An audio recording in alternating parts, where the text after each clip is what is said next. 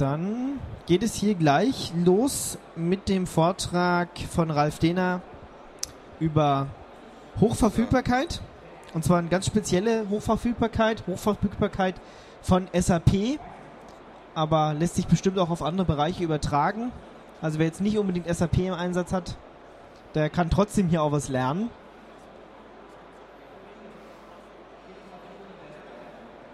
So, da sind zumindest schon mal die Slides. So. Ich würde sagen, jetzt rede ich erst einmal ein bisschen allgemein über das Thema, bis vielleicht doch noch der eine oder andere dazukommt. Also über Hochverfügbarkeit, ganz normal. Über Hochverfügbarkeit, ganz normal. Okay. Weil Also, SAP ist dann nicht mehr unsere Stärke, da hören wir dann normalerweise auf. Ähm, also in dem Vortrag geht es allgemein darum, wie man ähm, SAP eben unter Linux hochverfügbar macht. Normalerweise sind wir ja bei der B1 relativ distributionsneutral aufgestellt. Äh, dadurch, dass hier aber zwischen SAP und SUSE bzw. Novell eine super Zusammenarbeit ist, eine sehr intensive Zusammenarbeit, äh, ist deshalb, worauf wir hier eingehen, primär auf SUSE zugeschnitten. Ähm, ja, äh, warum und wieso SAP oder dass SAP eine wichtige Rolle spielt im Enterprise-Bereich, das ist wahrscheinlich jedem klar. Ähm, SAP ist in den meisten Unternehmen eine essentiell wichtige Komponente. Äh, hier sind Downtime, äh, Downtimes bzw. irgendwelche Probleme sind meistens geschäftskritisch. Aus diesem Grund ist hier natürlich Hochverfügbarkeit ein Thema, was hier zum Tragen kommt. In der Vergangenheit sind die SAP-Instanzen meistens auf Unix-Systemen gelaufen, weil Unix-Systemen nachgesagt wird, dass sie stabiler und performanter sind als Linux. Ähm, naja, Meinungsglauben kriege Firma heute keine. Auf alle Fälle SAP selber hat äh, sich ganz klar zu Linux committed. SAP selber hat Linux mit als strategische Plattform definiert ähm, und SAP ist hier, sage ich mal, sehr Linux-freundlich und Linux-lastig. SAP ist auch eine der Applikationen, die was auf an Linux sehr, sehr schön läuft. Es gibt ja immer Applikationen und Produkte, die laufen mehr recht und mehr schlecht unter Linux, aber SAP ähm, durch die enge Zusammenarbeit, das läuft wirklich schön. Äh, die Hochverfügbarkeit, hier gibt es natürlich mehrere Lösungen, die was äh, so SAP hochverfügbar machen. Äh, wir hier in dem Vortrag gehen nur auf den Pacemaker ein, ist quasi Open Source Variante, äh, ist auch eine zertifizierte Variante. Der Pacemaker ist ein Cluster Stack, der was im SLES äh, als Core-Komponente in der High Availability Extension drin ist. Im Red Hat Enterprise 6 HA Add-on Product ist der Pacemaker wiederum als Technical Preview drin, aber Red Hat geht also auch den Weg Richtung Pacemaker. Und wenn Sie Novell bzw. SUSE, Attachment, wie auch immer, wie man es nennen will, und Red Hat schon mal einig sind, äh, dann ist es eigentlich ganz klar, dass das die, die Strategie ist, die was sie durchsetzt.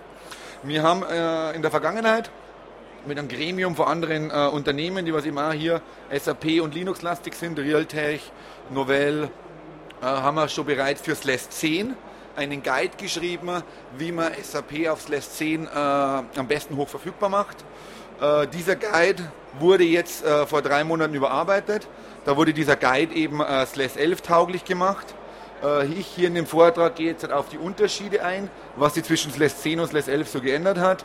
Ähm, und vor allem äh, der Guide hätte eigentlich schon erscheinen sollen wird aber im Laufe der oder nächster Woche erscheinen und es werden dann, sage ich mal, die PDFs auch zum Download bei SAP Novell, wo auch immer, oder bei uns zum, äh, zur Verfügung stehen. Der Guide, wie man SAP auf Slash 10 hoch verfügbar macht, der ist bereits verfügbar. Ich habe hier in die Folien auch äh, einen Download-Link, beziehungsweise auf Novell oder bei uns auf der Webseite kann man den Guide runterladen. Äh, Slash 10, wer sich damit schon mal beschäftigt hat, der weiß, dass im Slash 10 als Cluster-Komponente noch Heartbeat mit drin war. Hier im SLES 11 haben wir jetzt eben Pacemaker, wie vorher schon angesprochen. Pacemaker baut zwar sehr stark auf dem Heartbeat-Code auf, jedoch wurden gewisse Schwächen und Probleme, die was mit dem Heartbeat einfach gegeben hat, Administrierbarkeit eher und quasi da noch eben Akzeptanz, wurden mit dem Pacemaker eben äh, eliminiert. Mit dem Pacemaker haben wir jetzt mittlerweile grafische Management-Tools, äh, normale GUI-Desktop-Tools, Kommandozeilen-Tools und man muss sie mit dem XML, was bei Heartbeat eben oft ein Problem war, äh, nicht mehr so auseinandersetzen. Ja, so, das ist die Vorgeschichte. Und wie gesagt, hier jetzt in dieser Präsentation geht es einfach darum, was wird in dem Guide wohl präsentiert. Der Guide jetzt wurde wieder von mehreren Firmen äh, geschrieben. Äh, Novell, Linbit, Realtech, B1. Ähm, war noch mehr daran beteiligt. Die sind dann auch alle gelistet. Ich hoffe jetzt hier niemanden vergessen zu haben. HP hat die Hardware zum Beispiel zur Verfügung gestellt. Äh, ja, und dieser Guide ist dann eben wieder kostenlos äh, zum Download verfügbar. So, ja, äh, SAP hat ja mittlerweile nicht bloß ein Produkt oder besteht nicht bloß aus einem Produkt, sondern es gibt ja eben unterschiedliche äh, Komponenten. Hier geht es um den äh, klassisch bekannten äh, NetWeaver, um den, was wir hier sprechen. Hier ist auch nochmal der Link zu sehen, wo man es eben herunterladen kann, diesen Guide. Dieser Guide äh, war aber nochmal eben Slash 10 basiert. Wenn jemand jetzt drüber nachdenkt, SAP auf Linux hoch verfügbar zu machen, egal ob er eine Unix-Umgebung ablösen will oder weil er einfach äh, strategisch sich mehr für, für Linux entschieden hat. Ich empfehle jeden jetzt nicht mehr mit Slash 10 anzufangen, sondern jetzt mit Slash 11 anzufangen. Es gibt bereits das erste Service Pack für Slash 11, also ist er, sage ich mal, ein bisschen äh, schon, schon abgehangen.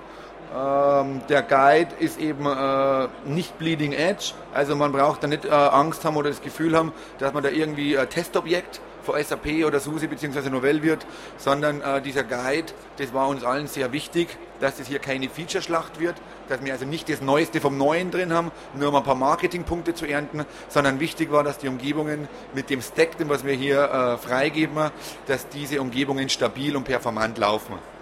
Drum, jetzt dann bei den Technologien, die was wir hier vorstellen werden, wird es auch die ein oder anderen äh, Komponenten geben, wo man sagt, hey, da ist doch mittlerweile viel was Aktuelleres auf dem Markt, beziehungsweise wo man sagt, oh, das ist ja schon etwas älter, haben wir aus dem Grund drin, weil wir von diesen Lösungen einfach überzeugt sind, weil diese Lösungen abgehangen sind und weil wir hier einfach äh, 100% verwendet man normalerweise nicht in der IT, bei Hochverfügbarkeit noch seltener.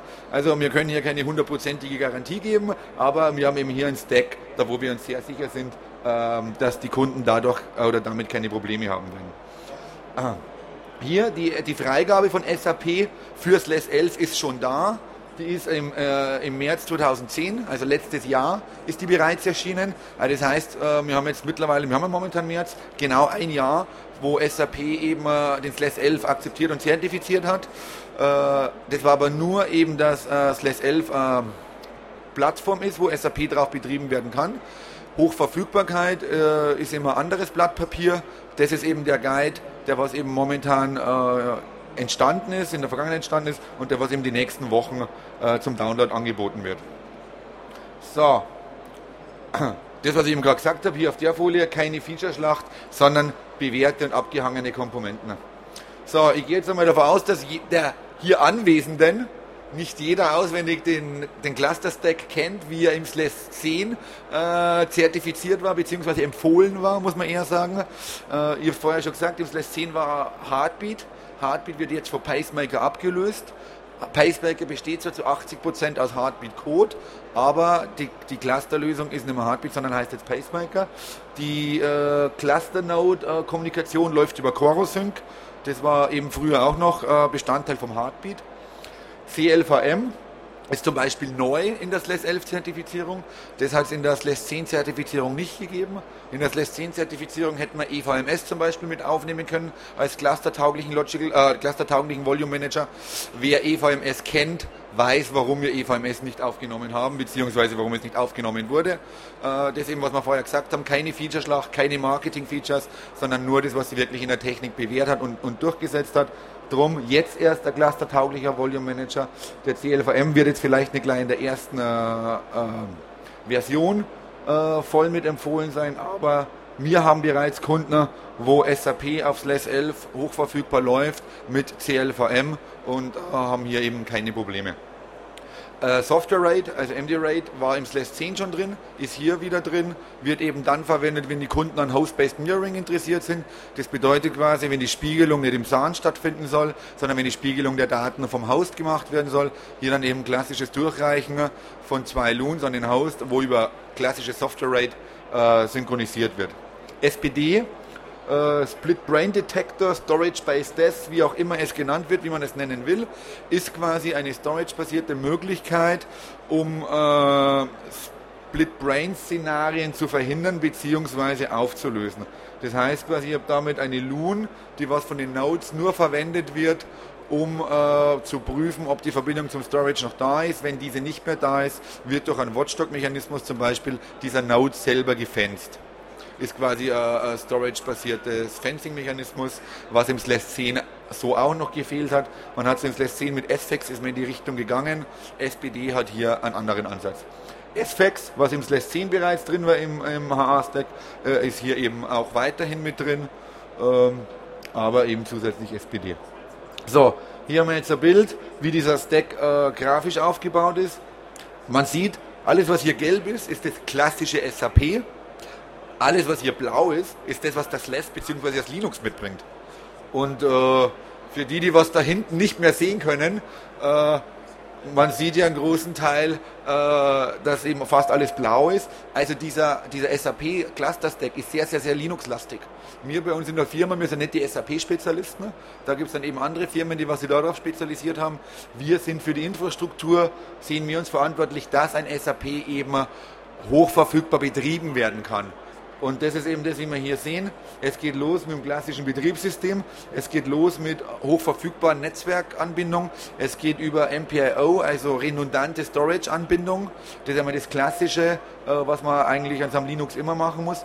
Darauf wird dann eben der Cluster-Stack, in dem Fall Pacemaker, installiert und konfiguriert. In diesem Pacemaker legen wir dann die Resource Agents an, dass eben eine Sub-Database, eine Sub-Instance, die virtuellen IP-Adressen, die Mounts, eben in der richtigen Reihenfolge gestartet oder gestoppt bzw. migriert werden. Und das ist eigentlich das, wo hier die Kunst steckt, dass man das dementsprechend auslotet von den Reaktionszeiten, von den, von den Timeouts, von äh, Erfahrungswerten, wo man einfach sagt, okay, das macht Sinn, das macht weniger Sinn.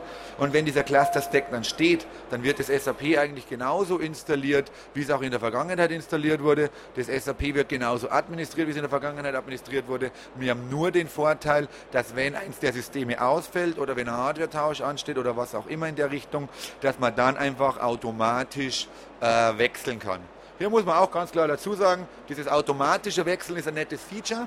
Die meisten Kunden, die wir haben, die was hier von der Unix-Welt, wie vorher schon gesagt, primär kommen, die wollen meistens gar kein automatisches Wechseln. Ich weiß nicht, was in der Unix-Welt für Clusterlösungen in der Vergangenheit gegeben hat, aber die Kunden sind hier, sage ich mal, so weit, dass sie sagen, ein passiver Wechsel reicht uns hier vollkommen aus. Ein passiver Wechsel können wir auch sicher gehen, dass alles passt, dass wir händisch dann eben das SAP starten, aber äh, Storage, Mount und diese ganzen Funktionen soll eben im Vorfeld vom Cluster übernommen werden.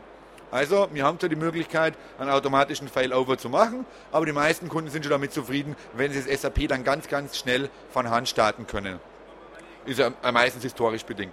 Also Linux selber bzw. Pacemaker ist in der Lage, seinen automatischen Failover zu machen, aber wenn es die Kunden nicht wollen, wir zwingen ja niemanden sowas, uns ist ja Freiheit und Meinungsfreiheit wichtig. So.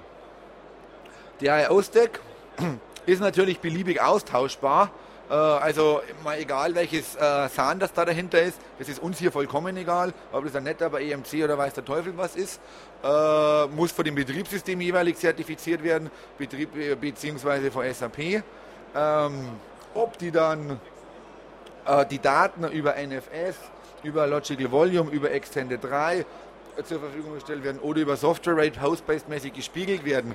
Das ist uns von der Linux-Seite eben auch äh, relativ transparent, weil wir dadurch eben die, äh, durch diese Transparenz können wir eben diese Komponenten äh, gerade im IO-Stack jederzeit austauschen und haben dadurch, auch wenn wir unterschiedliche Szenarien bei unterschiedlichen Kunden fahren, immer denselben Blick auf die Umgebung äh, weil nach dem Mount, wer sich mit Linux schon näher beschäftigt hat, wo jetzt einmal davon ausgehe bei den hier Anwesenden, dass nach dem Mount ist vom Linux her egal, ob das jetzt über iSCSI, über Fiber Channel, über NFS, über was auch immer zur Verfügung gestellt wurde.